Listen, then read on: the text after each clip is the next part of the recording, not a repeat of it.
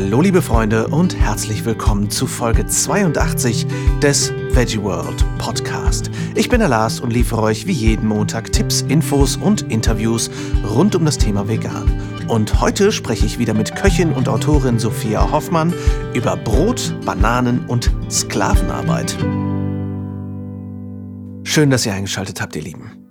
Ich weiß, es sind sehr komische Themen, die ich heute auf der Agenda habe. Das ist jetzt nichts, wo man direkt unbedingt an Veganismus denkt. Bananen, Brot und Sklavenarbeit.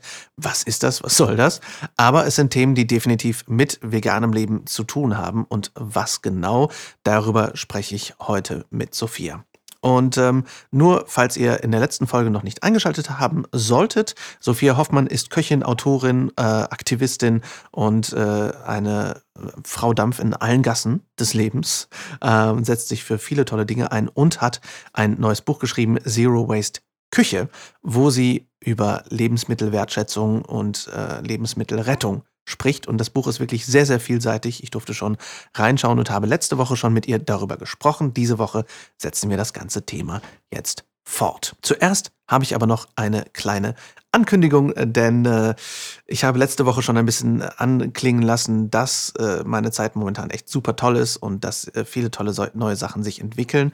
Und ähm, eine Sache kann ich euch jetzt endlich äh, eröffnen, denn ab April werde ich Vollzeit-Cutter sein für eine vegane Doku-Serie.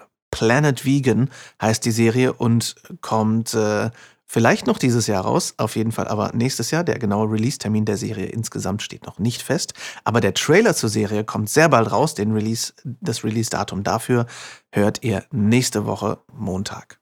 Und das Tolle ist, dass diese Serie wirklich komplett vegan ist. Der Regisseur James Hood war bei mir schon im englischen Podcast, im Veggie World International Podcast, falls ihr das Interview hören möchtet. Es ist vier Folgen lang und ist wirklich ganz spannend und wundervoll und findet ihr natürlich auch, wo ihr auch diesen Podcast findet, bei veggieworld.de slash podcast oder auf euren Podcast-Plattformen äh, Veggie World International Podcast mit James Hood. Super spannend, super empfehlenswert. Und darüber letztendlich kamen wir dann auch zusammen. Und äh, ich schneide diese Serie jetzt schon eine ganze Weile. Und mittlerweile hat es sich tollerweise so entwickelt, weil diese Serie auch sehr gut ankommt und weil wir die Unterstützung haben, dass äh, ich da jetzt bald Vollzeit dran arbeiten kann. Und nicht nur das, ich werde auch unter anderem dafür filmen und auch für die Veggie World äh, das ein oder andere Projekt am äh, Start haben, wofür ich im äh, April und Mai, also Ende April, Anfang Mai, eine Reise den Mekong-Fluss runter machen werde durch Kambodscha und Vietnam. Außerdem werde ich eine Reise durch die baltischen Staaten bis nach St. Petersburg unternehmen, wo ich auch verschiedene Menschen interviewen werde. Ähm, genaueres dazu wird auf jeden Fall innerhalb der nächsten Monate noch auf euch zukommen und darüber wird natürlich auch dann fleißig berichtet. Und das ist unglaublich aufregend für mich. Ich reise zwar viel durch die Gegend äh, innerhalb von Deutschland für den Podcast, aber internationale Reisen sind jetzt nicht so unbedingt das, was ich viel tue. Und deswegen ist das für mich sehr aufregend. Ist das optimal von der Klimabilanz? Nein, definitiv nicht.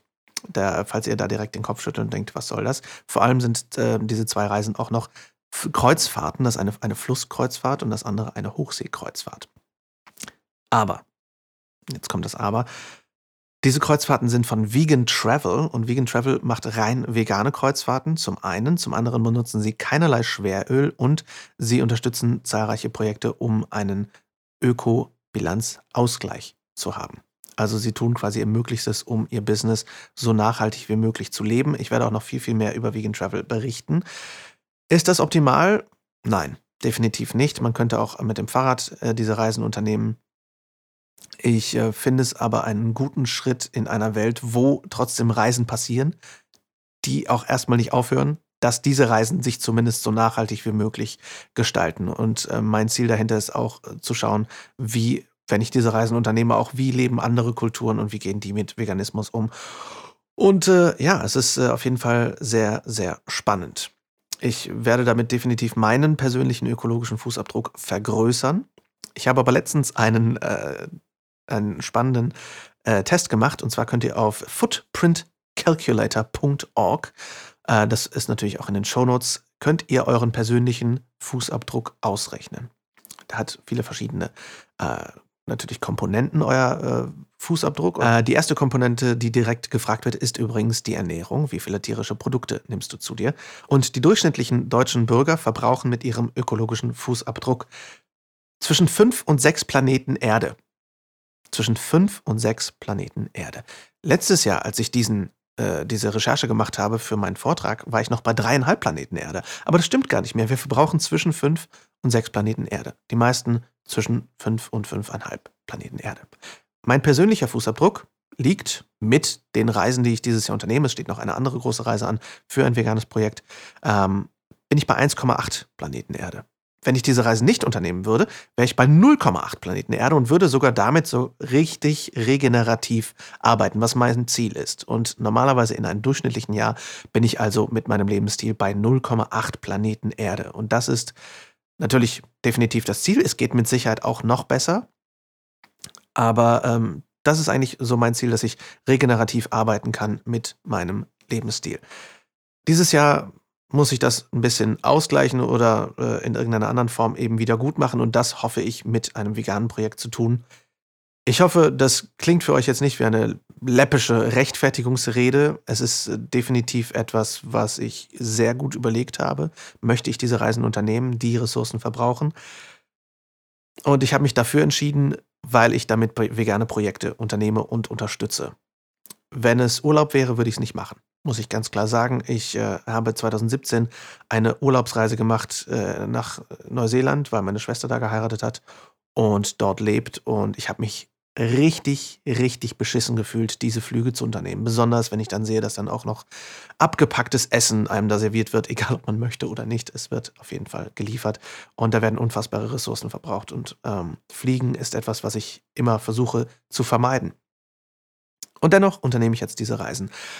Ich glaube, dass ich damit letztendlich einen positiven Effekt auf die Umwelt haben kann, indem ich hoffentlich mehr Menschen damit erreiche, äh, vegan zu leben und ähm, zahle dafür diesen Preis. Äh, beziehungsweise ich zahle ihn ja natürlich nicht, sondern die Natur zahlt ihn. Aber ich hoffe, sie vergibt es mir durch die Wellen, die ich hoffentlich damit schlagen kann. Aber das ist einfach nur eine kleine philosophische Monologdiskussion hier, äh, die ich auch mit vielen Leuten geführt habe. Ist das, äh, ist das nachhaltig, was man da macht? Ich glaube, wenn wir unser Möglichstes tun, um letztendlich mehr Menschen nachhaltiger leben zu bekommen, regenerativer leben zu bekommen, dann müssen wir hier und da auch mal Abstriche machen. So, so viel aber erstmal dazu. Ich werde euch auf jeden Fall weiterhin auf dem Laufenden halten, was sowohl diese Reisen angeht, als auch die äh, Serie Planet Vegan, für die der Trailer bald rauskommt. Ich bin mega aufgeregt, das könnt ihr mal glauben. Und ähm, Einige Leute haben diesen Trailer auch schon privat gesehen und sind begeistert und ich bin auch wirklich sehr, sehr stolz auf das Projekt. Ähm, aber das ist heute nicht das Thema. Heute ist es aber auch ein globales Thema, nämlich, wie gesagt, wir reden mit Sophia Hoffmann weiter über Sklavenarbeit, über Bananen und über die Geschichte des Brots und über die Wertschätzung des Brots. Und das alles ist natürlich auch in ihrem neuen Buch zu finden. Und darüber sprechen wir jetzt. Ich wünsche euch viel Spaß beim Interview. Ja, ich glaube, das Thema Sklavenarbeit und weil das denkt man ja heute nicht. Man denkt so, oh, Sklaven, die Lincoln-Ära, das war damals. Aber ähm, das war bei mir auch, ja, das, bei, ja. bei der Fischereifolge so viel über Sklavenarbeit rausgefunden, wie viele Sklavenschiffe es gibt, wo gerade in, in Asien ja. super viele Leute einfach versklavt werden. Ja. Und ähm, ja, da sagt man auch, okay, es, die, die, mögen Tiere egal sein, aber wie sieht es mit anderen Menschen aus? Und ich finde, da, da, da will ich auch noch was zum Thema Banane sagen, mhm. weil es ist ein spannendes Thema. Ne? Wir müssen uns überlegen, Bananen sind in Deutschland das zweitbeliebteste Obst mhm. nach Äpfeln. Hm. Jetzt kommen, müssen Bananen aber einmal um die ganze Welt fahren. Also die wachsen überhaupt nicht hier. Wie ist es überhaupt dazu gekommen, dass Bananen mhm. bei uns so beliebt sind und so selbstverständlich, was natürlich mit einer riesen Wirtschaft zu tun hat. Und es war auch eine der ersten industrialisierten äh, Anbauten, äh, mhm. Monokulturen Ende des 19. Jahrhunderts. Und als dann die Transportwege noch besser wurden, konnten, wir, konnten die noch mehr äh, zu uns bringen. Und bei einer konventionellen Banane ähm, verdient der Erzeuger 5% von dem, was die Banane kostet. Und ich glaube, 31% gehen an den Einzelhandel in Deutschland. Mhm, das mhm. muss man sich mal überlegen. Boah. Und, ähm, und um, um jetzt auch das positiv abzuschließen, ich fand das ganz spannend. In den Niederlanden hat ein Supermarkt angefangen, nur noch Fairtrade Bio-Bananen zu verkaufen. Die haben wahrscheinlich intern eine Mischkalkulation gemacht, um den Preis ein bisschen niedriger zu machen als das, was sie eigentlich kosten würden. Ähm, aber dadurch haben die Kunden angefangen, haben natürlich diese Bananen dann in dem Laden gekauft, wenn sie da waren. Ähm, was dazu geführt hat, dass auch andere Supermärkte nachgezogen haben und, und äh, entweder durch eine Mischkalkulation, also sozusagen ihren Gewinn äh, verringert haben an diesen mhm. Bananen, der unfassbar hoch ist im Vergleich ja, zum Erzeugerpreis. Ähm, und dadurch ist der Anteil an Fairtrade-Bananen in den Niederlanden um 20 Prozent gestiegen. Wow. Also es wow. ist schon auch in einem kapitalistischen System möglich, sowas zu verändern. Aber es muss halt, es muss halt auch von Seiten der Industrie und meiner Meinung nach auch von Seiten der Politik viel mehr Druck noch äh, gemacht werden. Mhm. Ja, spannend. Das, ist, ich finde es so ja. geil, dass ein Kochbuch quasi politisch sein kann. Total. Das ist so geil. Ja. ja, krass. Was war denn für dich so die größte Herausforderung am Schreiben? Ich meine, das ist jetzt wirklich dick geworden. Dieses Buch ist sehr dick geworden. Also einerseits, ähm, es ist natürlich kein wissenschaftliches Werk. Es ist jetzt mhm. nicht wie Nikos Buch. Ähm, ich habe ich hab für alles Quellen, aber ich habe jetzt nicht alles belegt. Ne? Mhm. Also ähm, äh, für mich war es schwierig, während des Schreibens mich nicht zu verlieren, weil mhm. viele Themen so spannend waren. Gerade das Thema Brot, da gibt es eigene Bücher drüber. Ne? Man, man mhm. muss dann, ich musste mal aufpassen, dass ich nicht so abdrifte und mhm. dann denkst du, ah, jetzt schaue ich noch die Doku und dann ist da noch äh, ein ganzer Report drüber und so. Also mich so ein bisschen zusammenreißen, dass dieses Buch auch irgendwann fertig wird. Aber ich hatte ja eine Deadline zum Glück, deshalb. Ähm, Genau, aber äh, das heißt ja nur, dass man, dass es einfach ein wahnsinnig spannendes Thema ist. Mhm. Und, ähm, ja. Was ist denn das Thema Brot, was dich da so fasziniert hat?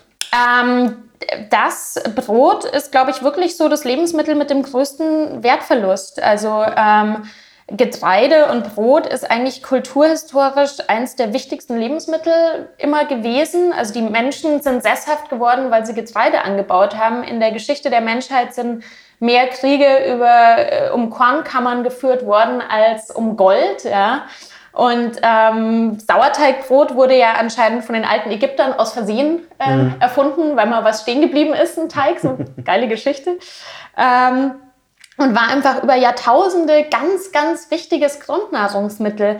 Und wir haben jetzt Brot zu einem Wegwerfprodukt irgendwie degradiert. Ähm, Brot ist auch nicht mehr Brot. Also so Brot, das man beim Discounter kauft, hat ja nichts mit einem ordentlichen Sauerteigbrot zu tun. Mono- und Diglyceride von Speisefettsäuren. Genau, da sind Backtriebmittel drin, da sind Sachen drin, die müssen nicht mal angegeben werden auf dem, ja. auf dem Beipackzettel. Das ist verrückt. Diese Nicht-Zutaten quasi. Ne? Genau, und, wenn, und, das, und das ist so schade, weil dann wiederum führt es dazu, dass, dass Leute sagen, ah ja, nee, ich esse lieber nicht so viel Brot, ich vertrage das nicht so gut. Das hat aber nur mit diesem Weißmehlscheiß zu tun. Ja? Mhm. Das muss man auch immer mal so überspitzt sagen. Und da habe ich mir auch aus Nikos Buch so ein bisschen äh, diesen, diesen letzten Satz, ich lese dir mal kurz vor.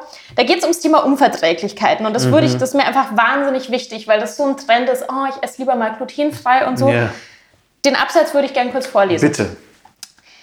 Unverträglichkeiten. Hier gilt es zwischen Zöliakie, Allergie und leichteren Unverträglichkeiten zu unterscheiden. Menschen mit Zöliakie müssen die Aufnahme jeglicher Gluten vermeiden, da sich nicht nur, äh, das sich nicht nur in Getreiden, sondern auch in Produkten wie Bier, Nudeln und Sojasauce finden kann. Menschen mit Unverträglichkeiten und Allergien müssen nur auf bestimmte Getreide verzichten. Das, was viele Menschen als Weizenunverträglichkeit einstufen, ist oft nur eine sensibilisierte Reaktion auf konventionellen Weizen. Mhm. Moderne Weizensorten haben im Vergleich zu vor 50 Jahren einen zehnfach höheren Glutenanteil. Sauerteigbrot und Nudeln aus alten bzw. Biogetreidesorten ist oft wesentlich bekömmlicher. Für Menschen, die sich ausgewogen ernähren, weder an Zöliakie oder Allergien leiden, gibt es keinen Grund, kein Brot zu essen. Und das muss man einfach mal so klar sagen, weil es Total. ist halt wirklich nur damit zu tun, was man isst. Ja. Und Aber irre, dass es seit, den, seit vor 50 Jahren ja. sich schon so verändert ja. hat, das Getreide. Und es ist ganz logisch, dass da, dass da manche Leute darauf reagieren. Weißmehl ist ja nur, ist ja nur leere, leere Stärke, ne? da ist ja hm. keine Nährstoffe drin. Und wenn du das jeden Tag in Mengen isst, schon klar, dass der Körper dann irgendwann sagt, boah, ich habe genug davon, das hm. ist irgendwie nicht gut für mich so. Aber deshalb muss man da wahnsinnig differenzieren. Das ist wie wenn Leute sagen, vegan ist ungesund. Mhm. Oder ähm, Sojamilch ist prinzipiell scheiße. Ja, ja. Also, Sojamilch ist der Stadt im Regenwald. Genau. Ja. Ähm, steht Ach, natürlich spannend. auch hier drin, dass das nicht so ist. ja, aber das finde ich auch ganz spannend. Gerade auch, dass das zu so einem Wegwerfmittel geworden ist. Wenn man, also ich liebe Brot aus so sehr. Und äh, ich habe letztens eine Doku gesehen, ich glaube vom SWR oder so, über einen Brotbäcker, der das seit 60 Jahren macht. Mhm. Und der hat so ein Handwerk da drin und so eine Meisterschaft darin erlangt, dieses Brot zu backen, dass ich schon wieder dachte, okay, der hat so viel im Gefühl, wie lange muss was geknetet werden, mit welchem Mehl, boah, Hammer. Und wenn du dann das vergleichst mit, ähm, mit Discounterbrot äh, und, und ähm, die Schwester von meiner Frau und ihren Freund arbeiten beide in verschiedenen Discountern. Und die müssen mehrfach am Tag das Brot neu backen in diesen mhm. Backautomaten, damit es halt immer warm ist, wenn es aus dem Automaten kommt. Mhm. Das heißt, sie schmeißen mehrfach am Tag Brot weg. Mhm. Mehrfach am Tag. Mhm. mhm. Und dafür werden komplett Ressourcen verbraucht. Ja, und dann wird in der Werbebotschaft, letztens habe ich es wieder bei so, bei so einem Aufbackbäcker gesehen, mhm. Wird dann suggeriert, dass das frisches Brot genau. ist. Ja, ist ja nur weil es warm ist. Aber es hat nichts mit diesem Handwerk zu tun. Ich habe ja vor ein paar Jahren mal äh, ein Praktikum in der Bäckerei gemacht. Oh, ein Freund cool. von mir ist äh, Bäcker und Konditormeister und mhm. der in dritter Generation. Mhm. Und das ist tatsächlich so ein Unternehmen, die kämpfen ums Überleben, weil die waren halt früher im, ist in, in Niederbayern, in einem kleinen Dorf, die mhm. waren halt früher die, der Bäcker, mhm. der Einzige. Mittlerweile gehen die Leute halt auch zum Discounter. Und sie ja. haben sich mittlerweile wieder so ein bisschen die Credibility erarbeitet und dass die Leute das auch checken, was das für ein Handwerk ist. Ähm, das war super spannend. Das war eine der anstrengendsten Wochen meines Lebens, weil das ist schrecklich, irgendwie mhm. um zwei Uhr nachts aufzustehen und ja. also die komplett wie auf Chatlag die ganze Zeit. Wahrscheinlich, wenn man es jahrelang macht, dann äh, ist es einfacher, aber es ist, war sehr anstrengend. Ja. Aber es ist wirklich so ein, so ein komplexes Handwerk und ähm, dessen sind wir uns überhaupt nicht bewusst. Und ich, hab, ich war mal in einer anderen Bäckerei in Belgien und da gab es eine Frau, die hat nur auf den Sauerteig aufgepasst. Mhm, krass. Das ist einfach so ein wichtiges Gut für diese Bäckerei und die hat Buch geführt und wie der sich verändert und wann er gefüttert werden muss. Ja, ich habe auch einen Sauerteig zu Hause, ich mache auch viel Brot selber mittlerweile. Hat der einen Namen? Ja. ich wusste es. Natürlich. Aber den, den habe ich schon bekommen, der heißt Cornelius. ähm, habe ich von einer ganz tollen Frau bekommen, die so meine Fermentationslehrerin ist, okay. die, auch, die auch Kurse anbietet. Und der ist über 150 Jahre alt und kommt aus wow. Island. Wow. Und ähm, ist schon um die ganze Welt gereist und ist ein sehr aktiver Sauerteig. Und, ähm, also das O im Cornelius ist ein Strich durch, weil es Ja, ja, genau.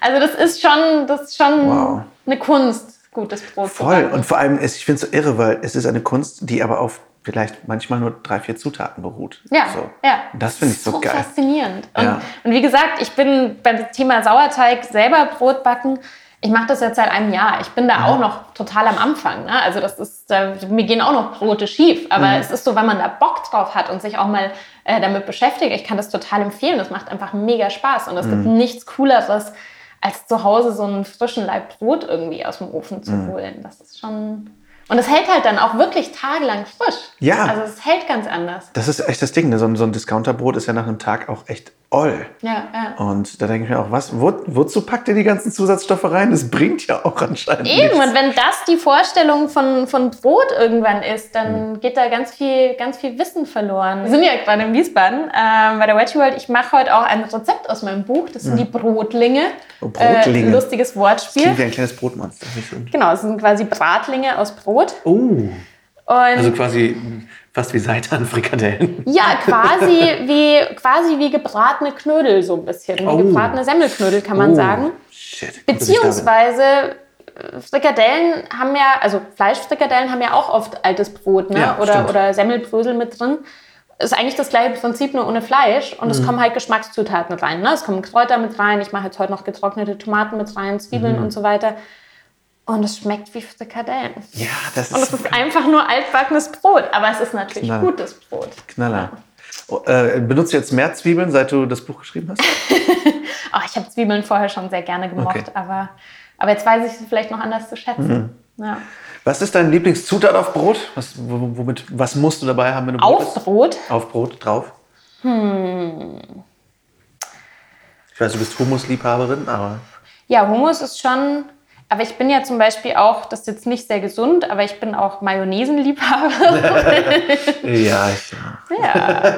ja. Aber ja, was, ich, was ich in der Früh gerne mag, ähm, was ich mir so ein bisschen angewöhnt habe, ähm, auch mal als süßes Brot ist, statt jetzt einer Erdnussbutter oder so, mache ich dünnen Tahini aufs Brot, also mhm. als Butterersatz sozusagen, mhm. und mache dann da Marmelade drauf. Das okay. ist auch sehr lecker. Cool, ja, sehr spannender Tipp. Sehr schön. Ähm, was war denn bisher so die, die, die Reaktion auf dein, Buch? Ich meine, es ist jetzt erst sehr frisch draußen, aber ähm, wie, wie haben, ich meine, du hast ein Eröffnungsevent, du hast mhm. daraus vorgelesen. Wie haben die Leute darauf reagiert? Sehr positiv. Also es war lustig, weil in Berlin haben wir wirklich eine Lesung gemacht und mhm. ich habe dann eben ganz viele von diesen, von diesen Food Facts auch vorgelesen. Mhm. Und äh, Anna, die das moderiert hat, meinte irgendwann so, wir müssen Sophia jetzt stoppen, sonst liest sie ihr ganzes Buch vor. aber, aber es waren, also ganz, ganz viel von Leuten habe ich wirklich so dieses gehört, dass es so Aha- und, und Oho-Momente waren und dass man eben viel wirklich über Lebensmittel lernen kann. Ähm, sehr viele begeisterte Reaktionen. Was mich am meisten gefreut hat, war ein Bekannter von mir, der auch Foodjournalist ist und viel über Kochbücher schreibt der meinte, für ihn ist so ein Buch, das gehört eigentlich in Berufsschulen. Das gehört eigentlich in mhm. Schulen und Berufsschulen. Ähm, da sind halt auch die äh, ne, Lehrpläne oft so veraltet. Da, ähm, ja, und das ist, das wäre für mich das Schönste, ne? wenn Leute auch noch wirklich einfach was lernen können aus diesem Buch. Total. Und es ist wirklich, das ist mir auch ganz, ganz wichtig, es ist wirklich für jeden geeignet. Mhm. Also es ist nicht nur ein veganes Kochbuch, es ist wirklich ein Buch über Essen. Mhm. Ja. Ach, schön. Was, was ist für dich so dein, dein essentielles Learning, was du daraus mitgenommen hast, ein Buch zu schreiben? Ein Buch aus, der, aus dem Prozess oder aus dem Inhalt ist mir eigentlich egal. Also, ich meine, du hast schon einige Bücher geschrieben, das war jetzt äh. irgendwie schon wieder was ganz anderes als deine anderen Bücher. Ja. Ähm, hast du das Gefühl, du entwickelst dich mit jedem Buch auch weiter oder hast du das Gefühl, ja. ach, ein Buch ist das andere, wie das andere? Nee, absolut. Und ich glaube, ähm, das war das Aufwendigste und das größte, was heißt das größte Herzensprojekt? Die anderen waren auch Herzensprojekte, aber ähm, ich habe viel zu spät angefangen. ich habe echt mit der Deadline gekämpft. Ich habe hab den Inhalt unterschätzt. Hm. Ähm, was man vielleicht ja auch also, ne, zeigt, dass man auch, wenn man zwei Bücher schon geschrieben hat, auch nicht dazu lernt. Deadlines, jeder kennt es so yep. aus verschiedenen Bereichen. Ähm, ja, also ich, wie gesagt, ich glaube, wichtig ist und egal, ob man jetzt eben Koch oder Köchin ist oder sich mit Themen beschäftigt, man muss immer so ein bisschen demütig sein und einfach auch verstehen, dass man nie auslernt. Also ich mhm. lerne selber noch so viel jeden Tag und ähm, wenn, ich, wenn ich das Wissen dann auch vermitteln kann mit dem Buch, dann hat es sich eigentlich schon gelohnt. Mhm. Ja. Was steht als nächstes an? Buchtour? Ähm, ein kleines bisschen. Also ja. ähm, genau, ich bin ja auf ein paar Messen unterwegs. Also ich bin zum Beispiel unter anderem noch auf der Veggie World in Berlin mhm. äh, im März und, ähm, und auf der Biofach in, in Nürnberg. Ähm, das ist eine Fachmesse, aber trotzdem. Und dann mache ich in Köln mache ich noch zwei Veranstaltungen die nächsten Monate, einen Kochkurs und ein Dinner. Ähm, in Berlin äh, geplant ist ähm, München und Hamburg werden wir auch und Wien wollen wir eigentlich auch noch was zum Buch machen. Geil. Und da ist so ein bisschen die Idee auch so eine kulinarische Lesung, also mhm. wirklich eine Lesung, aber wo die Leute eben auch was probieren können. Ähm, was dieses Jahr für mich noch so ansteht, ist, ähm, ich plane wirklich noch mehr im Bildungsbereich zu machen. Also ich merke halt, dass bei jedem Panel Talk, bei jeder Diskussion, bei der ich zum Thema Lebensmittelverschwendung bin, kommt immer wieder dieser Punkt, wo es heißt, ja, man muss eigentlich schon in den Schulen anfangen, man muss eigentlich mhm. schon bei Kindern und so. Und ich arbeite da gerade mit einer ähm, Johanna, die für Surplus, für diesen Supermarkt äh, mit gesetzten Lebensmitteln, die macht da ganz viel im Bildungsbereich. Mhm. Und wir wollen da jetzt zusammen noch ein bisschen was erarbeiten und halt wirklich schauen, dass wir damit auch an, an Schulen gehen können und äh, mit Jugendlichen einfach, weil für das Thema sensibilisieren, das ist auch was, was mir sehr Spaß macht. Und ähm, ja, und längerfristig kommt so die, die eigene Unternehmensplanung immer mehr ja. auf den Tisch. Ähm, ich will ja in Berlin ein Lokal eröffnen. Mhm. Ähm, äh, Wird das akut jetzt, ja? Äh, naja, jein. Also wir schreiben schon am Businessplan, aber meine äh, Partnerin hat ein drei Monate altes Kind. Mhm.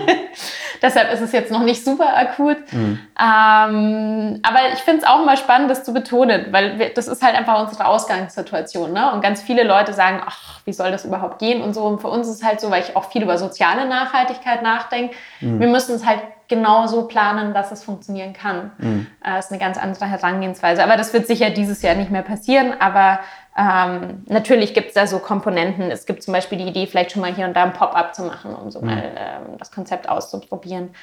Aber ja, ich glaube, es wird sich schon noch viel um dieses Thema dieses Jahr drehen. Mhm. Ja. Du musst eigentlich in alle Unverpackt-Läden noch mit diesem Buch. Ja, ja. Mhm. Gibt es viele mittlerweile, zum mhm. Glück. Überall ja, machen wir ich auf jetzt gerade. Sehr ja. cool, Sophia. Ich fand es super, ja. dass du wieder hier warst. Ja, vielen Dank. Und äh, viel Erfolg mit dem Buch. Ich finde es so gut, dass du es geschrieben ah, hast. Ah, ich habe noch was vergessen. Oh, ich habe noch, yes. hab noch, was vergessen. Ich mache noch einen neuen Podcast. Oh, du machst einen neuen Podcast. Ich ganz vergessen. Ja, ich war jetzt so mit dem Buch beschäftigt. Nee, ich habe ja ähm, mit meinem Podcast Vegan Queens, ähm, mhm. den gab es jetzt knapp zwei Jahre und der war ja eigentlich eine Fortsetzung so ein bisschen von meinem zweiten Buch. Ne? Das mhm. hat irgendwie den Rahmen gesprengt. Dann habe ich gesagt, ich will noch mehr Queens interviewen und so. Ähm, war super, war super erfolgreich. Ich habe mich total gefreut, haben echt viele Leute gehört, diese Interviews. Aber ich habe irgendwann festgestellt, dass so auch mein Gästepool sich sozusagen ausgeweitet hat. Ne? Das mhm. waren dann nicht nur Vegan Queens, sondern das waren vielleicht auch Frauen, die sich jetzt nicht vegan ernährt haben, aber ein Social Business hatten, das ganz toll war oder so. Also ich habe so gemerkt, das sprengt auch so ein bisschen den Rahmen und habe das jetzt so ein bisschen abgeschlossen. Und es gibt jetzt bald einen neuen Podcast und der heißt Hoffmanns Küche. Mhm. Und das ist ein kulinarisch-politischer Podcast. Also okay, einfach, cool. ähm, ich werde das erste Mal auch Männer einladen. I know! Ich habe es mir gut überlegt. Und ähm, genau, und die meisten Folgen, wenn es räumlich möglich äh, ist, werden in meiner Küche aufgenommen. Fantastisch. Da ist auch die Akustik sehr gut, ziemlich klein. und ähm, genau, und es wird auch was zu essen geben. Das ist so ein bisschen die Idee. Und ich will einfach ganz, ja, ganz unterschiedliche Leute. Es wird auch englische und deutsche Folgen mhm. geben, weil wir haben ja in Berlin auch viele englischsprachige mhm. äh, Kolleginnen und Kollegen. Mhm. Ähm, aber nicht nur Köche, auch wirklich Aktivisten, Fooderzeuger und so. Und Super. da will ich eben auch gerade zu diesen Themen alles, was politisch ist und mit Essen zu tun hat. Ja. Fantastisch. Ja. Großartig. Viel Erfolg dabei, viel Spaß. Dankeschön. Sag Bescheid, Dankeschön. wenn der soweit ist, der Podcast. Ja, ja, ja, bald. Und äh, viel Spaß jetzt erstmal bei deiner Kochshow. Dankeschön. Und Danke äh, wir, wir sehen uns ja in nächster Zeit dann in Berlin und so weiter. Ja. Vielen Dank. Und äh, ja, für alle, die das Buch haben möchten, ich fand es nämlich super, als du es geschrieben hast bei Instagram. Äh, unterstützt eure lokalen Buchhändler ja. und bestellt es da. Zum Beispiel. Und ähm, das ist auch, also das ist mir ein Anliegen. Ähm, weil was viele Leute nicht wissen, so mit dem ganzen ähm, Online-Bestellen, klar, wenn du jetzt irgendwie gar keine andere Möglichkeit hast, an dieses Buch zu kommen, kannst du natürlich auch online bestellen.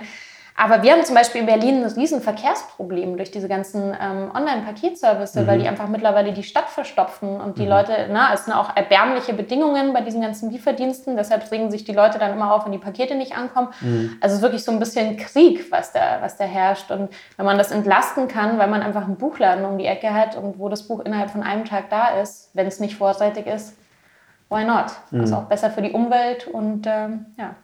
Sehr schön. Vielen Dank, dass du da warst. Bis bald.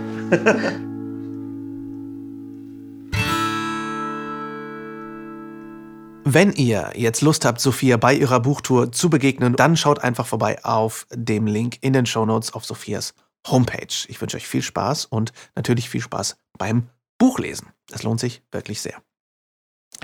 Ich hoffe, die Folge hat euch gefallen. Schreibt mir wie üblich gern eure Fragen und Gedanken at Lars Walter Official bei Instagram oder an lars.veggieworld.de. Zögert nicht und schreibt mir gerne eure Gedanken. Äh, hat letztens auch der Robin gemacht. Äh, wundervoll, eine riesenlange E-Mail über seinen eigenen Werdegang und seine Gedanken zu verschiedenen Themen. Und Robin hat dabei zum Beispiel auch kritisiert, dass ich in der Honigfolge gesagt habe, dass Honig Bienenkotze ist. Denn äh, für ihn ist Kotze etwas, das wir unfreiwillig hervorbringen und Bienen äh, den Honig ja wieder freiwillig hochwürgen. Das stimmt auch, lieber Robin. Allerdings äh, ist diese Metapher oder dieses Bild von etwas Hochgewürgtem für viele etwas, das ihnen überhaupt nicht bewusst ist. Und Honig ist eben kein magisches Produkt, was durch Feenstaub und Zauberei entsteht, sondern von Bienen wieder hochgewirkt. Und das ist etwas, ähm, ja, was vielen Leuten einfach nicht bewusst ist und was viele dann doch relativ ekelhaft finden. Dass Honig trotzdem ein gewisses Naturprodukt ist und gewisse Eigenschaften hat, ganz klar. Aber wenn ihr noch nicht mehr darüber wisst, dann hört euch auf jeden Fall mehr zum Thema Honig in unserer Honigfolge an, wenn ihr das noch nicht habt. Denn Honig ist nicht gleich Honig und Honig ist nicht gleich unbedingt gesund. Aber dazu mehr in unserer Honigfolge, die ihr gerne nachhören könnt. Schaut natürlich auch sehr, sehr gerne vorbei auf unserer Homepage Official Veggie World bei Instagram oder veggieworld.de. Da findet ihr auch unseren Blog, der sich immer wieder lohnt. Und da könnt ihr natürlich auch nachschauen, wo die nächste Veggie World ist. Ich bin in drei Wochen in Hamburg und in vier Wochen in Berlin anzutreffen und freue mich darauf ungemein. Es wird eine wundervolle Zeit. Ich danke euch sehr fürs Zuhören. Wir hören uns nächste Woche wieder mit einer neuen Infofolge, auf die ich mich ganz enorm freue. Nussallergie, was tun? Was können wir tun, wenn wir vegan leben möchten, aber eine Nussallergie haben? Da haben wir eine ganz, ganz großartige Infofolge für euch mit einem E-Book, was ihr dazu herunterladen können werdet. Es lohnt sich also sehr. Hört gerne wieder rein. Ich freue mich enorm drauf.